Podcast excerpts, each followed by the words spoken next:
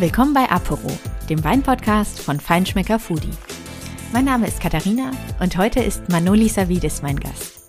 Manoli ist professioneller Barkeeper. Seine Drinks sind wie komplexe Rezepte, mit denen er auch gerne mal ein ganzes Menü begleitet. Besonders bekannt ist er für seine Cocktails auf Schaumweinbasis. Er verrät uns ein paar Rezepte, die er auch ganz einfach zu Hause hinbekommt und ein paar Geheimtricks von der Theke. Viel Spaß beim Gespräch mit Manoli Savidis.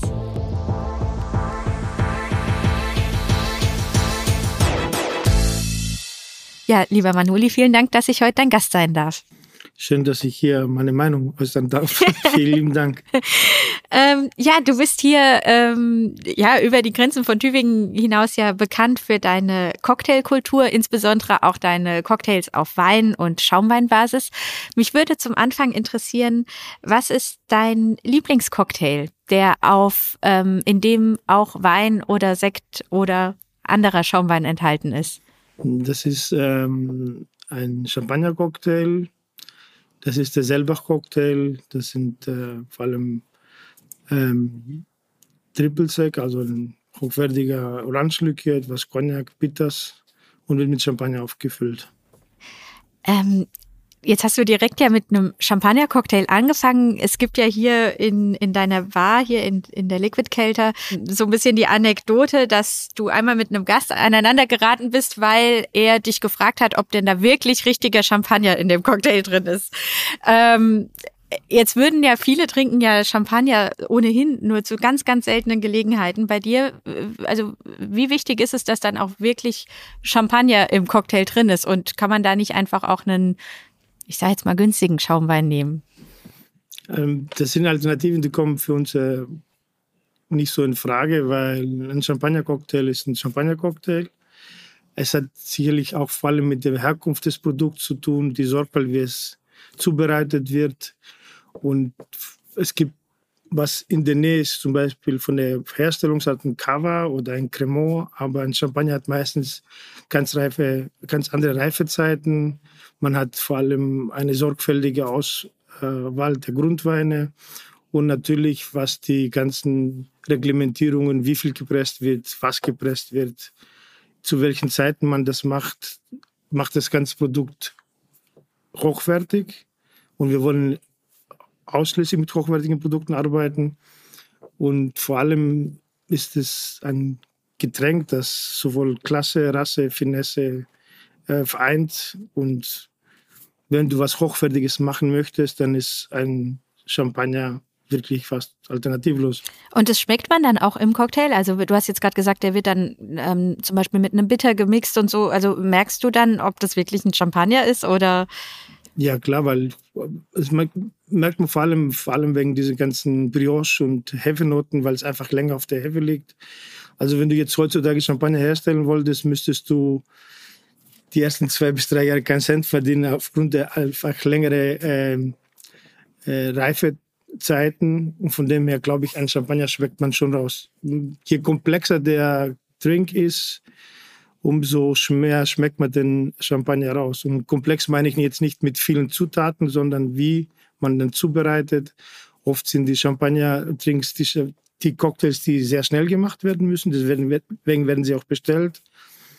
Und ähm, die Zutaten halten sich mal, der guten Champagner-Cocktails halten sich meistens vor zwischen zwei und vier Zutaten maximal. Du bist ja ähm, nicht nur sozusagen an der Bar äh, für, für Cocktails verantwortlich, sondern du bist ja auch Sommelier in deinem, in dem Restaurant hier ähm, gibt es ja auch Tip-Top Weine ähm, solo zu trinken.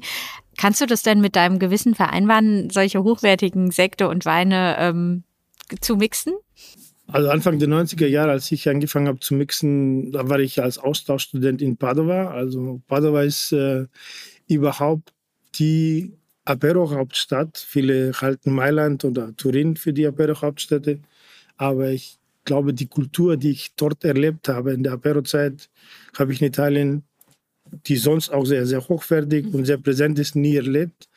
Und da habe ich äh, überhaupt mit Schaumweinen äh, angefangen zu mixen. Das berühmteste, was aus der Region kommt, ist natürlich sind die ganzen Spritz, vor allem Aperol-Spritz, weil es da vor der Haustür produziert wird, aber viele andere Bitters. Aperol ist nur ein kleiner Teil, was in Italien verarbeitet wird. Und dann wurden nicht einfach irgendwelche einfache Spumantes äh, verwandt, sondern äh, komplexe Franciacortas, sehr tolle Schaumweine. Und da habe ich überhaupt gemerkt, das war übrigens in der Zeit, als äh, viele große Schaumweinmarken, vor allem Ferrari, in, in, geklagt hat, ob sie die Champagner, Champagner-Methode auf die Flasche draufschreiben, ob sie sich Champagner nehmen dürfen. Mhm. Und von dem her waren die Sachen sehr, sehr hochwertig auch gemacht, weil die wollten dann auch dementsprechend mithalten die sind mittlerweile immer noch äh, oder sind nach wie vor hochwertige Sachen. Und da habe ich gelernt, dass äh, wenn wir ein anständiges Produkt haben, und dann nehme ich jetzt einmal so stellvertretend den Aperol Spritz, weil der sehr, sehr bekannt geworden ist, dann muss man auch ein anständiges Spumante daran haben. Und dann muss man auch äh, von mir aus das, diesen kleinen Sugar Soda, der jetzt da reinkommt, um den Drink noch komplexer zu machen, muss, selbst das muss sehr hochwertig sein. Also da, da dürfte ein Barkeeper keine Kompromisse machen. Mhm. Am besten auch, wenn es die Möglichkeit hat, das, das Schaumweinhaus oder die Herstellung besucht haben, das äh, setzt auch Inspiration frei. Das mhm. macht richtig schlau, sage ich mal. Ähm, was ist denn so der, der Hauptunterschied, wenn, ob man einen Cocktail auf Wein- oder Schaumweinbasis macht oder eben auf Spirituosenbasis? Gibt es da so andere Grundregeln, die du beachten musst? Also jeder, der eine anständige Barschule besucht hat oder dem es anständig gezeigt worden ist, der weiß, dass man alles, was Schaumwein und carbonisiert ist, auf jeden Fall nicht schütteln darf. Das ist die Hauptursache. Also bevor dir jetzt ein Champagner-Cocktail gemacht wird, bitte nicht alles in den Shaker reintun oder was noch viele andere Barkeeper manchmal machen. Die Sachen werden gerührt oder am besten im Glas zubereitet. Also ein oder zwei, meistens schöner hochwertiger Cognac ein schöner Likör. Creme de Cassis zum Beispiel, Finki Royal, was sich auch weltweit durchgesetzt hat, ist so ein, ein, ein Beispiel. Die Zutaten müssen extremst oder sehr kalt äh, aufbewahrt werden, nicht irgendwie ein, ein Cassis aus dem Regal nehmen und dann, dann mit kaltem Champagner auffüllen, weil die Trinktemperatur ist sehr entscheidend und vor allem die Serviertemperatur. Und vor allem, wie gesagt, du darfst da nicht schütteln. Am besten die Sachen im Glas oder im Rührglas abseilen und dann schön vorsichtig mit äh, guten Champagner auffüllen. Das ist sehr, sehr wichtig. Mhm. Ja, es ist ja interessant, was du gerade, du hast jetzt ja gerade schon ein, zwei sehr beliebte ähm, Cocktails genannt, Key Royal oder auch ähm, der Aperol Spritz. Ist ja auch total interessant, dass gerade solche ähm, totalen Publikumslieblinge tatsächlich ja auch mit Wein oder Schaumwein oder ähm, mhm. das sind ja ganz oft solche Cocktails, die mit Wein und Schaumwein zu tun haben, ohne dass man das so, ähm, ich glaube, viele wissen, haben das gar nicht so präsent eigentlich, dass da der Wein so eine, so eine große Rolle spielt. Ähm, was ist denn hier so der beliebteste Cocktail? Also wir haben natürlich, was gerade überall ein Trend sind, die Old Fashions und die Negronis. Wir machen seit 2001 hier Negronis. Mir hat es dann irgendwann mal überrascht, dass seit 2015 die Barkeeper-Szene erstmal wieder den Drink für sich entdeckt hat, einen weltweiten äh, Ruf genießt die Negroni-Wig, die von, von einem sehr berühmten Magazin in, in, den Staaten ins Leben gerufen hat, hat natürlich diese Sachen extremst geholfen, weil jeder Barkeeper für einen guten Zweck einen, einen Negroni oder mehrere Negronis kreiert hat. Äh, die Old Fashions, die Gimlets, die Daiquiris, die, die sogenannten Sours, also beliebte Cocktails sind nach wie vor, ich glaube nicht nur hier, sondern überall Sachen, die sehr schnell nachzuvollziehen sind für den Konsumenten die wenig Zutaten haben zur Zubereitung. Und ein beliebter Cocktail wird natürlich erst beliebt, wenn man Vertrauen zu demjenigen aufbaut, den er einen zubereitet, beziehungsweise zu dem Haus, wo man hingeht. Ansonsten sind das Trends, die natürlich die Getränkeindustrie unterstützt und unterstreicht.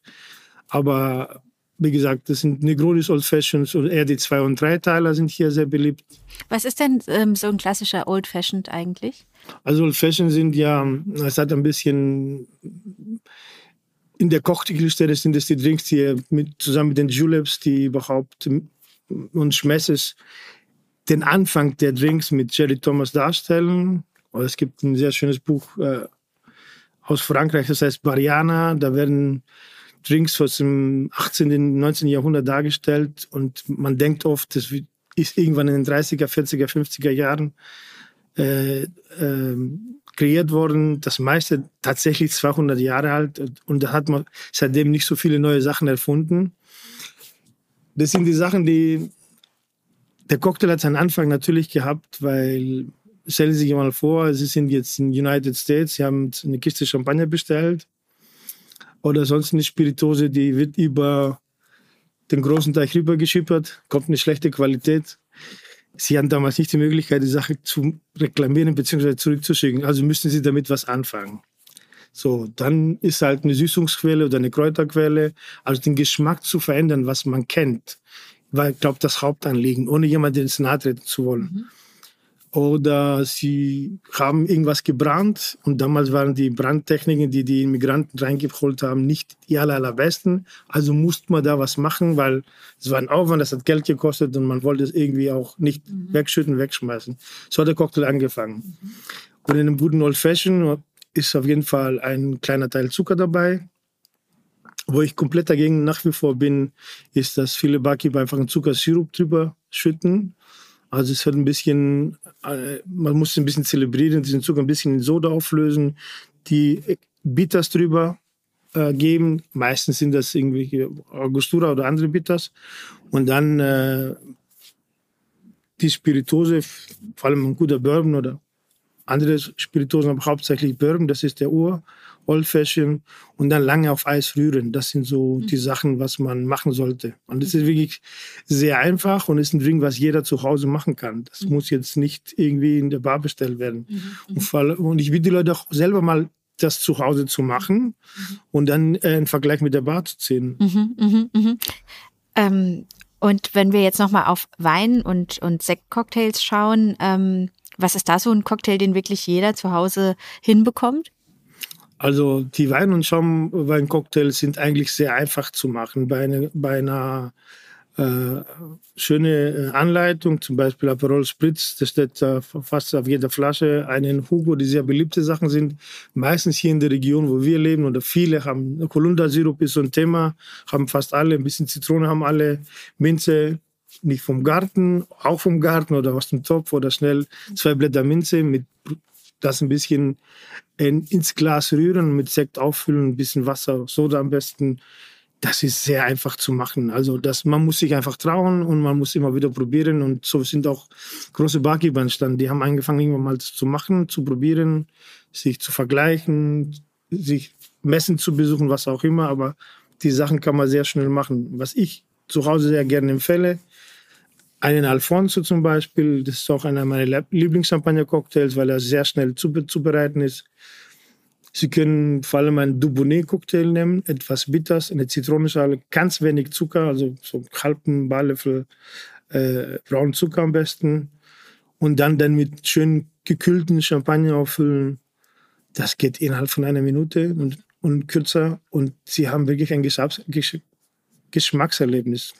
Wie vorher wird äh, ähm, einen Ayal, wenn jetzt jemand nicht Champagner zu Hause hat, dann kann man wirklich zu einem Cava oder zu einem Cremant zurückgreifen. Das ist eine, ein sehr dankbarer Drink. Ein Prosecco würde ich da nicht nehmen, weil das ein bisschen diese, meistens die Flaschenreife und die Komplexität vermisst. Mhm.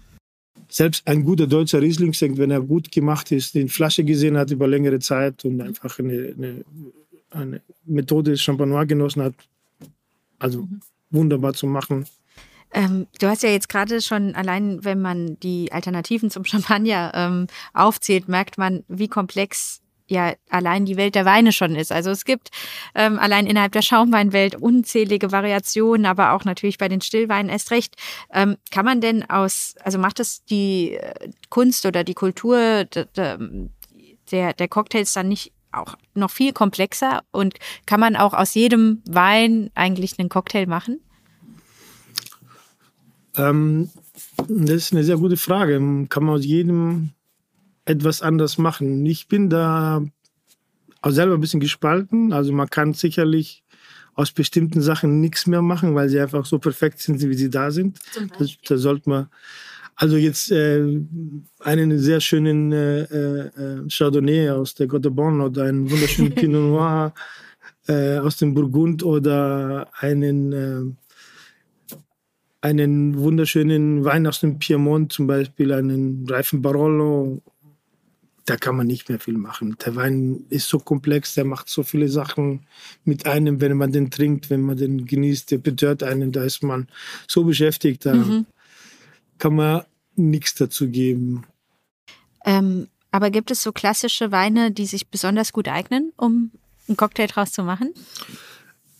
Weine weniger, das, das sieht man auch äh, hauptsächlich, dass kaum Weincocktails, die Weinindustrie hat es immer wieder versucht, äh, aber was auf jeden Fall immer sehr gut ist, ist äh, ein Kier zum Beispiel. Da kommen wir wieder zum Thema Kier Royal, aber das ist ein bisschen eine Symbiose, wie es damals auf die Weinberge stattgefunden hat. Die Cassisbüsse sind meistens in den äh, Weinbergen, da wird einfach was draus gemacht.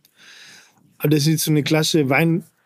Cocktailkombination, aber wir halten uns eher in diesen Schaumweinbereich, weil es tatsächlich dieses, diese feine Bubbles, diese, diese Kohlensäure auch andere Sachen transformiert, die auch ein bisschen auch den Geschmack expressiver darstellt von den Zutaten.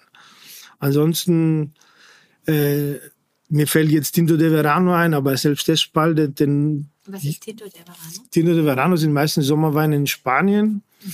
die hauptsächlich auf Eis serviert werden mit dem zusätzlichen Likör und Früchte. Mhm. Also das sind Sachen, die trinkt man einmal oder man trinkt sie manchmal so bei einem bestimmten Anlass, aber mehr wie zwei Gläser sollte man daraus auch nicht trinken, weil es einfach irgendwann mal zu süß wird, zu viele Früchte und man kann, man kann dann auch äh, mehr oder weniger vielleicht ein bisschen mehr trinken, weil es schneller zu trinken ist, aber meistens ist es nicht bekömmlich, beziehungsweise mhm. bin ich jetzt kein großer Freund davon, aber es gibt sicherlich Möglichkeiten und jeder sollte das trinken, was ihm Spaß macht aber bitte stillvoll und nicht unbedingt jetzt alle mit allen Regeln brechen. Du hast ja bist ja drauf eingegangen auf so ein bisschen die Historie der Cocktails und das auch gerade in Amerika vielleicht ähm, am Anfang, als viele Weine aus Europa ähm, importiert wurden, man das natürlich nutzen konnte, um ja etwas mangelhafte Ware einfach ein bisschen genussfreudiger zu machen. Ist es denn heute auch noch eine Möglichkeit, wenn ich jetzt einen Wein oder einen Schaumwein habe, bei dem ich irgendwie nach dem ersten Glas merke, das ist nicht mein Fall, kann ich da was retten, indem ich ihn mixe? Also wie gesagt, wir haben ja vorhin gesagt, ähm, wenn es eine nicht so tolle Qualität hat, dann sollte man einfach die Finger davon lassen. Man kann dann auch jetzt, das, was ich sage, ist sicherlich ein sehr starker Satz. Aber der muss eine Verwendung werden, wenn man den nicht trinken möchte, einfach als Kochwein oder sonst was benutzen. Mhm.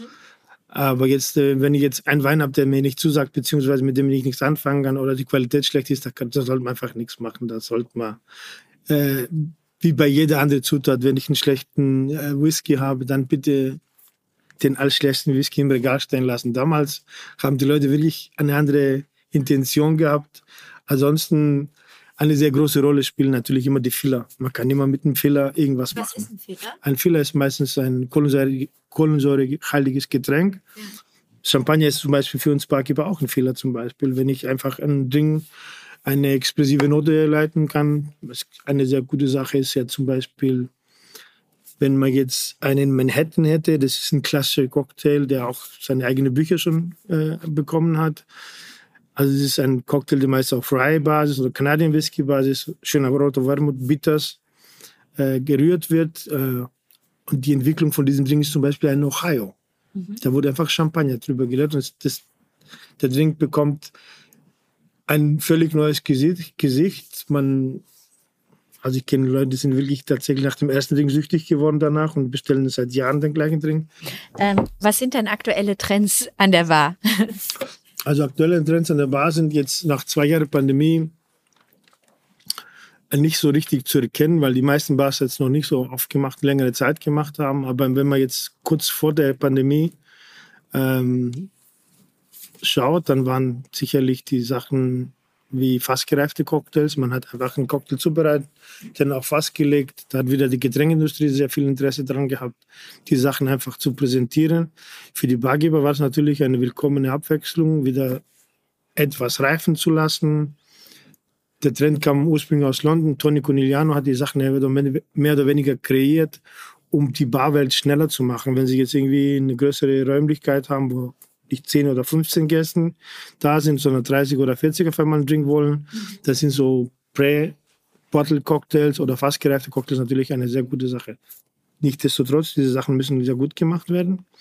Das war der große Trend. Der hat sich natürlich während der Pandemie dann auch weiterentwickelt, weil Man hat einfach Bottle Cocktails vor allem für zu Hause bestellt. Viele Bars haben keine andere Möglichkeit gehabt, weil Bars, Clubs und Diskotheken hat es am härtesten getroffen, was die Maßnahmen. Stimmt, und du hast hier auch Bottled Cocktails angeboten, ne? Also man gleich, konnte. Das hatten wir ähm, dank einem großen, einem guten äh, Mitarbeiter schon vorher schon hier auf dem Schirm gehabt. Und zwar jedes Mal, wenn wir einen Ausflug gemacht haben, hat er für die ganze Mannschaft irgendwie Cocktails in der Flasche gedreht. Und egal wo wir waren, haben wir irgendwie cool. einfach unsere Cocktails dann getrunken. Und das war natürlich auch so ein, so ein Gemeinschaftsding, aber da waren wir ganz, ganz weit vorne zum Beispiel. Deswegen ja. waren wir so ziemlich die Ersten, die es angeboten ja. haben.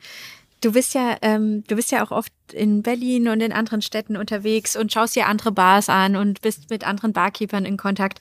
Merkst du denn ähm, so Unterschiede bei den Vorlieben der Gäste jetzt hier gerade in Süddeutschland und zur Hauptstadt? Und also gibt es da so, so Szenen, die, ähm, die so Unterschiede haben? Oder würdest du sagen, das sind alles wirklich so sehr flächendeckende Trends? Aber wie gesagt, es gibt sehr viele Unterschiede. Ja. Das, das Einzige, was man so pauschal sagen kann, ist, dass man sagt, dass man auf dem Land wirklich konservativ trinkt. Nicht, weil man jetzt ausschließlich konservativ trinken möchte, sondern weil oft die Möglichkeiten nicht da sind. Ja, und äh, man muss sich vorstellen, wir sitzen da, wir haben 2001 hier eine Bar gemacht mit äh, über 120 Whiskys. Seitdem sind wir auch in allen Whisky Guides international geführt mit einer mit eine Cocktailkarte mit sechs verschiedenen Kategorien und da kommt jemand, bestellt erstmal eine Rosé Sauer. Mhm. So. Und der will sich jetzt erstmal nicht wegjagen, der ist erstmal nicht hereingekommen. Und wir haben es dann mal so gemacht, dass wir extrem nicht mal Wein und Bier aufgetischt haben. Wir haben nur Cocktails gemacht. So, ey, wir saßen viele Abende alleine hier. Weil die Leute einfach nichts, nichts trinken wollten, was nicht mhm. Bezug hatte zu dem, was sie kannten. Mhm. Weil ich hätte dann auch vielleicht mal gesagt, okay, gib mal also wir werden damals froh, viele Barkeeper rümpfen die Nase über eine Caipirinha oder über einen, einen Aperol Spritz, aber ohne diese Getränke wären hätten die Bars und vor allem in Deutschland keine Daseinsberechtigung. Also das kriegt man hier schon auch noch. Also wenn hier, ähm, ich weiß gar nicht, ich habe jetzt nicht drauf geachtet, wenn man hier abends vorbeiläuft, dann sitzen hier schon auch Leute mit Aperol Spritz und ähm, genießen sozusagen diesen. Also wir haben, ich muss sagen, dass ich keinen Aperol spritze und das ist jetzt nicht der Marke ständig. Es gibt auch viele andere Spritz. Es gibt einen Select Spritz, es gibt viele andere Sachen. Äh, es gibt einen Tocco Rosso von Campari oder es sind viele Marken, vor allem Bitters aus Italien. Äh, ob ich das mache, stellt sich für mich nicht der Frage, weil das wäre fatal. Ich brauche keinen, wenn ich eine Kaffeemaschine habe, dann muss ich auch einen Kaffee machen mhm. und nicht sagen, ich mache jetzt keinen Kaffee.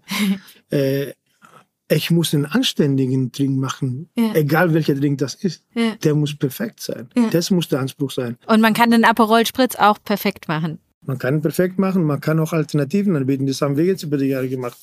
Würden Sie gerne was anderes probieren? Wir laden sogar die Leute ein zum ersten Drink, was nie der Fall ist, weil die zahlen das komplett meistens. Oder wir sagen, wenn es ihnen nicht passt, geben sie es gerne zurück. Mhm. Wir haben jetzt Sachen wie einen Vanille-Maracuja-Spritz äh, äh, kreiert, einen äh, äh, Orangen Ingwer Spritze, einfach Sachen, wo die Leute einfach ein bisschen nachvollziehen können. Nicht, mhm. nicht eine Spirituose im, im Kleinen genommen, sondern Zutaten. Und die Sachen funktionieren wunderbar. Mhm. Also man muss, also ich glaube auch, das ist eine, ein Trend leider in der Bar von den Bargeber die letzten zehn Jahren, mit dem ich überhaupt nicht einverstanden bin. Also wenn ja. man da den Leuten vom Kopf stößt, also man muss nicht alles machen, man muss keine Handstätte machen, aber man sollte Sachen nicht grundlos ablehnen ja.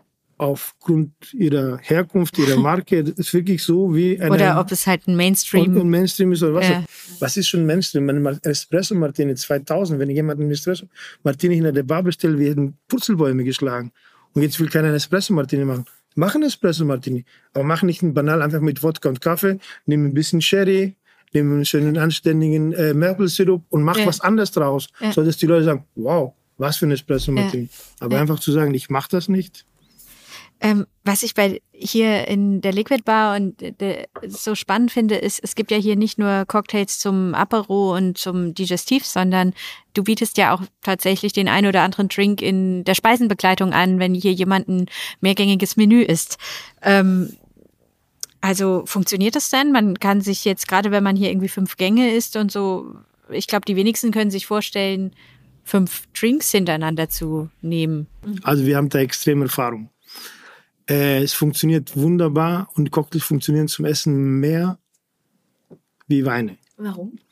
Weil in den Cocktail hast du die Möglichkeit, da ein bisschen, wenn die Küche dir was vorgibt, du hast nicht einen Wein, der schon, schon fertig ist, du kannst ein bisschen an der Säure, an der Süße spielen, an der äh, Frucht, Fruchtexpertise, was auch immer. Du kannst immer ein, oder bisschen den Alkohol wegnehmen. Es gibt da die berühmte Kodabai in Berlin, die macht nur das zum Beispiel.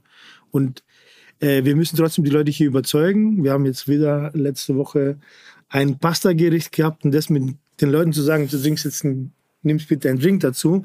Das war sehr, sehr schwierig. Und dann gab es an den Tischen, einer hat einen Wein genommen und einer hat einen Drink genommen. Und es ist tatsächlich zum Schluss. Die probieren dann die gegenseitig. Probieren gegenseitig ja. und die sind mit dem Cocktail zufriedener. Wie gesagt, wir haben da sehr viel Erfahrung und ich empfehle jedem Barkeeper, wenn er bessere Drinks machen will, die einfach mit Essen zu komponieren. Das, da versteht man den Drink besser. Und ich sage immer auch den Leuten, die hier mit mehreren Gängen zugange sind, nicht bei jedem bei jeder Speise einfach was zu trinken. Man kann auch ruhig was weglassen, weil es überfordert oft die Leute. Wenn du jetzt sechs, sieben Gänge hast mit, äh, mit Amis und süßem Ende zu Schluss und irgendwas dazu nimmst, das ist erstmal ein Zeitfaktor. Und zweitens sollte man nach, also wir schaffen es immer wieder, dass die Leute einfach leicht aufstehen und sich wohlfühlen. Aber wenn du jetzt äh, zwei Drinks, zwei Weine und einen Schaumwein hast, dann ist es schon Ja. eine Ansage. Da muss man schon ein bisschen trainiert vor sein. Ähm, ich würde mit dir gerne noch ähm, ein paar Tricks durchgehen, die man vielleicht auch so zu Hause anwenden kann. Was muss man denn bei Cocktails beachten, wenn es um Gläser geht? Also es gibt ja die unterschiedlichsten ähm, Glasformen. Was, äh, ja, was siehst du da so? wa- Was kann jeder mal so zu Hause direkt anwenden?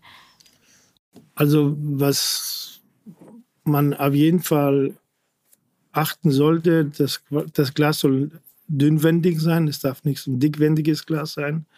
Die Form spielt immer eine untergeordnete Rolle, weil äh, oft werden von irgendwelchen Möbelhäusern irgendwelche Martini-Schalen verkauft. Die sind meistens im Eingangsbereich wie die Haribos in, im Supermarkt. Und das sind äh, für meine Begriffe zum Teil katastrophale Gläser. Das sind irgendwie gepresst, das sind dickwendig, die haben, die fühlen sich ganz, ganz schlecht an. Also wenn die du ein Glas anfasst und du hast nicht das Gefühl, du, du fasst jetzt irgendein Plastik an, das ist natürlich nicht das geeignete Cocktail. Man soll es nicht nehmen, äh, wegen der Form einen Martini zu trinken. Man kann in einem schönen breiten Tumbler auch einen wunderschönen Martini machen. Vielleicht sieht er nicht so voll aus, aber die Menge ist ja nicht ausschlaggebend und äh, der, der Genuss erstmal. Man sollte ein schönes Chardonnay-Glas nehmen, da kann man fast jeden Cocktail drin machen, vor allem die Spritzers. Und man kann auch, äh, wenn man jetzt eher ein Burgunderglas zu Hause hat, dann kann man das auch benutzen, je nachdem. Also man kann einfach sein, sein hochwertiges Weinglas nehmen, um auch einen, einen schönen Fall. Cocktail drin Oder zu einen haben. schönen Tumbler, weil- was oft zu Hause, viele Serien haben so einen schönen Tumbler als, als Wasserglas meistens. Ja. Das kann man für die Old Fashions wunderbar nehmen. Das sind, äh, Und was gibt's beim Eis zu beachten? Also man kann ja jetzt sowohl so klassische Cubes, so klassische Eiswürfel nehmen, aber äh, viele nehmen ja auch wiederum Crushed Eis. Wann, wann nehme ich was? Also ich bin, was Eis anbetrifft, ein bisschen oldschool. Also mit, mir ist die, äh, die Form Eis sehr, sehr wichtig. Mittlerweile wird alles Mögliche an Eis angeboten, wie ein doppelgefrostetes Eis. Das würde ich nicht nehmen. Meistens aber nehmen es die Leute, weil es in, in der Tiefkühltruhe ist. Das kann man dann nehmen. Das Eis müsste eigentlich, um einen perfekten Drink zu machen, um die 0 Grad haben. Deswegen ist immer ein Eis aus der Eismaschine direkt immer das aller- allerbeste. Wenn man die Möglichkeit, eine kleine Eismaschine zu haben, dann ist es wunderbar. Dann, wenn das Eis hinten eine, eine Mulde hat, zum Beispiel ein, ein Loch, was man so sagt, dann ist es bei der, vor allem wenn man Getränke rührt oder schüttelt, dann gibt es dem Getränk mehr Wasser ab. Sprich, das ist ja geschmackprägend für den Drink. Ich kann ja einen Schnaps direkt aus der Flasche so trinken und gerührt hat er ja natürlich eine ganz andere Zusammensetzung und vor allem ein ganz anderes, ein ganz anderes Mundgefühl. Und man sollte auf jeden Fall aufpassen bei der Hygiene beim Eis, weil viele haben es irgendwie neben der äh, Tiefkühlpizza, die aufgerissen ist oder sonst was. Also da bitte, bitte einfach lieber kein Eis nehmen und die Sachen in Kühlschrank kalt stellen. Aber das Eis ist auf jeden Fall eine, eine der wichtigsten Zutaten beim Cocktail. Und das ist tatsächlich so, ich vergleiche es gerne mit Butter oder Öl beim Kochen. Mhm. Also das Eis ist eine sehr, sehr wichtige Komponente. Mhm, mhm. Ähm, welches Equipment brauche ich? Also du hast ja hier mhm. tausend Sachen, aber wenn ich jetzt zu Hause mich mal so langsam rantasten möchte an das Thema, was würdest du sagen, was sind so drei Sachen, die ich auf jeden Fall daheim haben müsste, um ähm, irgendwie auch mal zu Hause einen Cocktail zu machen? Also was, was sehr einfach und sehr basic wäre, äh, wäre ein Boston Shaker mit einem Glasteil. Du hast natürlich durch das Glas ein Rührglas. Mit dem, in dem Metallteil kann man ja auch, das sind zwei Teile auch wunderbar rühren einen Strainer, das ist ein Sieb, wo, wenn ich die Drinks abseihe, einfach äh, das Eis zurückhält im, im, äh, im, im, im, Shaker, weil die Drinks sollten am besten immer auf frischem Eis oder vielleicht kein Eis, wenn man da nicht benötigt, serviert werden. Und ein Barlöffel.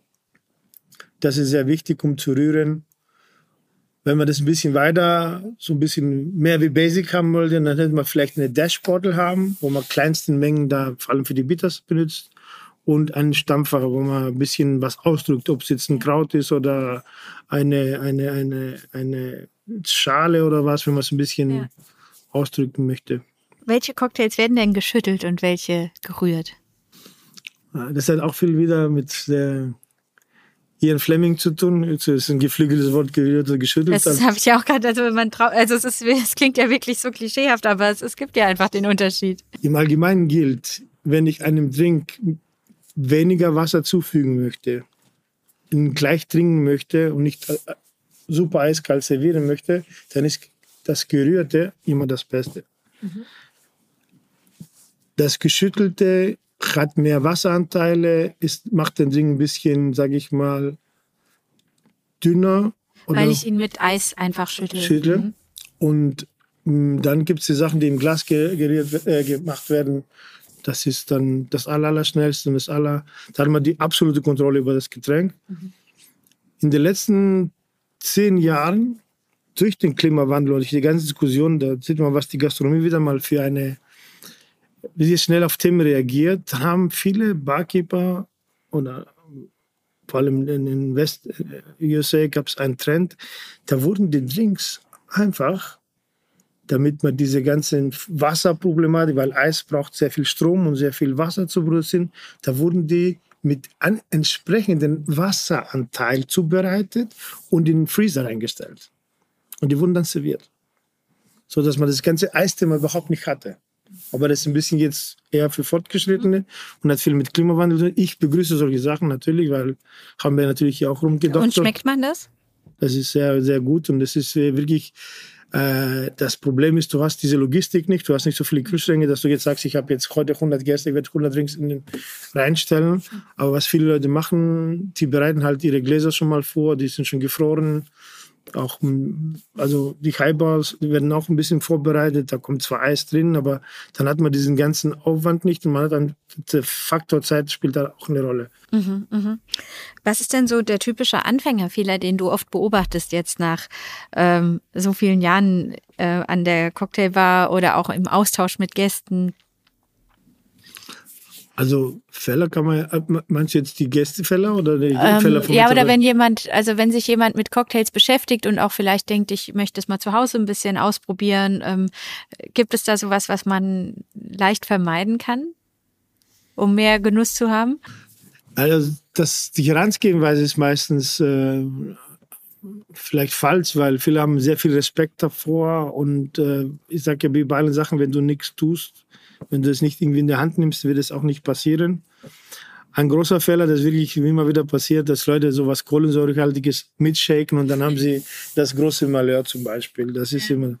Und ein Anfängerfehler, der wirklich mir ein bisschen wirklich stört, ist, dass die Leute meinen, ich kann jetzt die Spiritose kaufen, die jetzt 10 Euro günstiger ist oder die Hälfte des Preises, weil eine Empfehlung wird meistens jetzt nicht nur wegen der Marke gesprochen. Natürlich spielt die Getränkeindustrie eine große Rolle und versucht, die Sachen zu platzieren. Aber oft sind die eine oder andere Sache, die haben einfach eine bessere Qualität. Und ein Ding kostet ja nicht weniger nur noch wegen der Marke. Sicherlich spielt Marketing eine große Rolle, aber nicht die ausschlaggebende. Und wenn ja. du jetzt ein Produkt hast, also ein sehr gutes Beispiel ist, kommen wir zum Thema Wodka, was auch ein sehr leidiges Thema hinter dabei ist oder vor dabei ist. Es gibt Wodkas, mit 37,5 Prozent. Ja. die werden hier in Deutschland importiert. Und man sagt ja, vor allem in den Herstellungsländern, das ist kein Wodka, weil es kein 40 Prozent hat. Natürlich gibt es da EU-Richtlinien oder neue Gesetze und letztendlich geht es nur um Geld. Je weniger Alkohol ich importiere, umso weniger muss ich bezahlen an, an Zoll oder was auch immer. Deswegen wird der Preis dann auch gestaltet. Letztendlich äh, ein Wodka, der jetzt keine 40 Prozent hat, wobei man mit Alkohol und Prozente sehr vorsichtig umgehen muss, kann man nicht das, das gewünschte Ergebnis dann mhm. erzielen. Mhm. Mhm. Also ruhig anständiges Zeug holen und nicht beim Discounter. Geht in einen guten Weinladen, wo ihr sonst eher Weine kauft, fragt bitte nach einem Wodka Meistens haben die Leute auch eine Ahnung und haben auch zwei, drei Sachen ja. im Regal oder geht in eure Lieblingsbar und fragt einfach, nimmt einfach zwei, drei Drinks, guckt mal, wie es die Leute machen. Das ist, es sieht immer sehr mystisch aus, wenn wir hinter der Bar stehen, aber letztendlich sind es einfache, konzentrierte und disziplinierte Handgriffe, was man machen ja. muss. Ja. Ist letztendlich auch ein Handwerk. Ja, ähm, vielen Dank. Zum Abschluss möchte ich gerne noch ähm, dir die Frage stellen, Hast du noch so ein gutes Rezept für einen Digestiv auf Wein- oder Schaumweinbasis? Also ich trinke wahnsinnig lieber gerne Negronis und äh, es gibt ja alle meine Mitarbeiter, die neu anfangen, die wissen, dass sie mich erobern können, wenn sie vor allem einen anständigen Negroni oder einen schönen Gimlet. Aber Negroni sind schon die Sachen, die ich am liebsten mag. Und da ist auch ein Wermutanteil bei und das ist immer sehr wichtig was ich als dieses Schiff immer bevorzuge, wenn man jetzt auf Weinbasis äh, zurückkommen könnte, das ist halt Portwein unschlagbar, Madeira unschlagbar und natürlich ein wunderschöner Wermut, so ein Dubonnet auf Eis zum Beispiel, eine Zitronenschale. Ein besten dieses Schiff gibt es nicht. Vor allem auch diese nicht unbedingt mit Spirituose arbeiten, nur ein, einfach diesen Portwein oder Madeira genießen, weil du hast tatsächlich auch wenig Alkohol zum Schluss. Dann hast du sowieso ein bisschen was hinter dir. Und äh, ich kenne das von mir und jeder ist ein bisschen gierig und dann ist er mal ein bisschen entspannt. Aber wenn man das einfach so maßvoll letztendlich äh, zu sich nimmt, dann ist es was Besseres kann einem nicht passieren. Wir reden jetzt immer noch von Alkohol und ich will es nicht irgendwie. Es gibt genug Probleme auf der Welt mit, die, mit oder aufgrund des Alkohols äh, äh, existieren, aber äh, man darf nicht vergessen, dass es ein Genussmittel ist und so sollte man es auch behandeln. In Deutschland haben wir leider eine, ein geflügeltes Wort, äh, Preis-Leistungs-Verhältnis, das hat sich leider beim Essen und Trinken so durchgedrückt, leider. Und ich sage immer, bitte ändern und von einer äh, Preis-Genuss-Verhältnis äh, äh, sprechen, nicht von einem Preis-Leistungs-Verhältnis. Und es ist auch eine Sache, die kann stattfinden, indem man es, wie man wieder sagt, und Leuten ein bisschen vorlebt. Vielen Dank. Danke für die, für die tollen Einblicke, für die tollen Tricks. Und ähm, ja, ich freue mich total auf den, den nächsten Drink, den ich hier genießen darf. Vielen Dank für deine Zeit. Danke dir und danke euch. Und bis bald hoffentlich. Danke. Das war Foodie Apero und ich freue mich, dass ihr zugehört habt. Wenn ihr mögt, hinterlasst uns gerne euer Feedback oder schickt mir eure Fragen auf Instagram.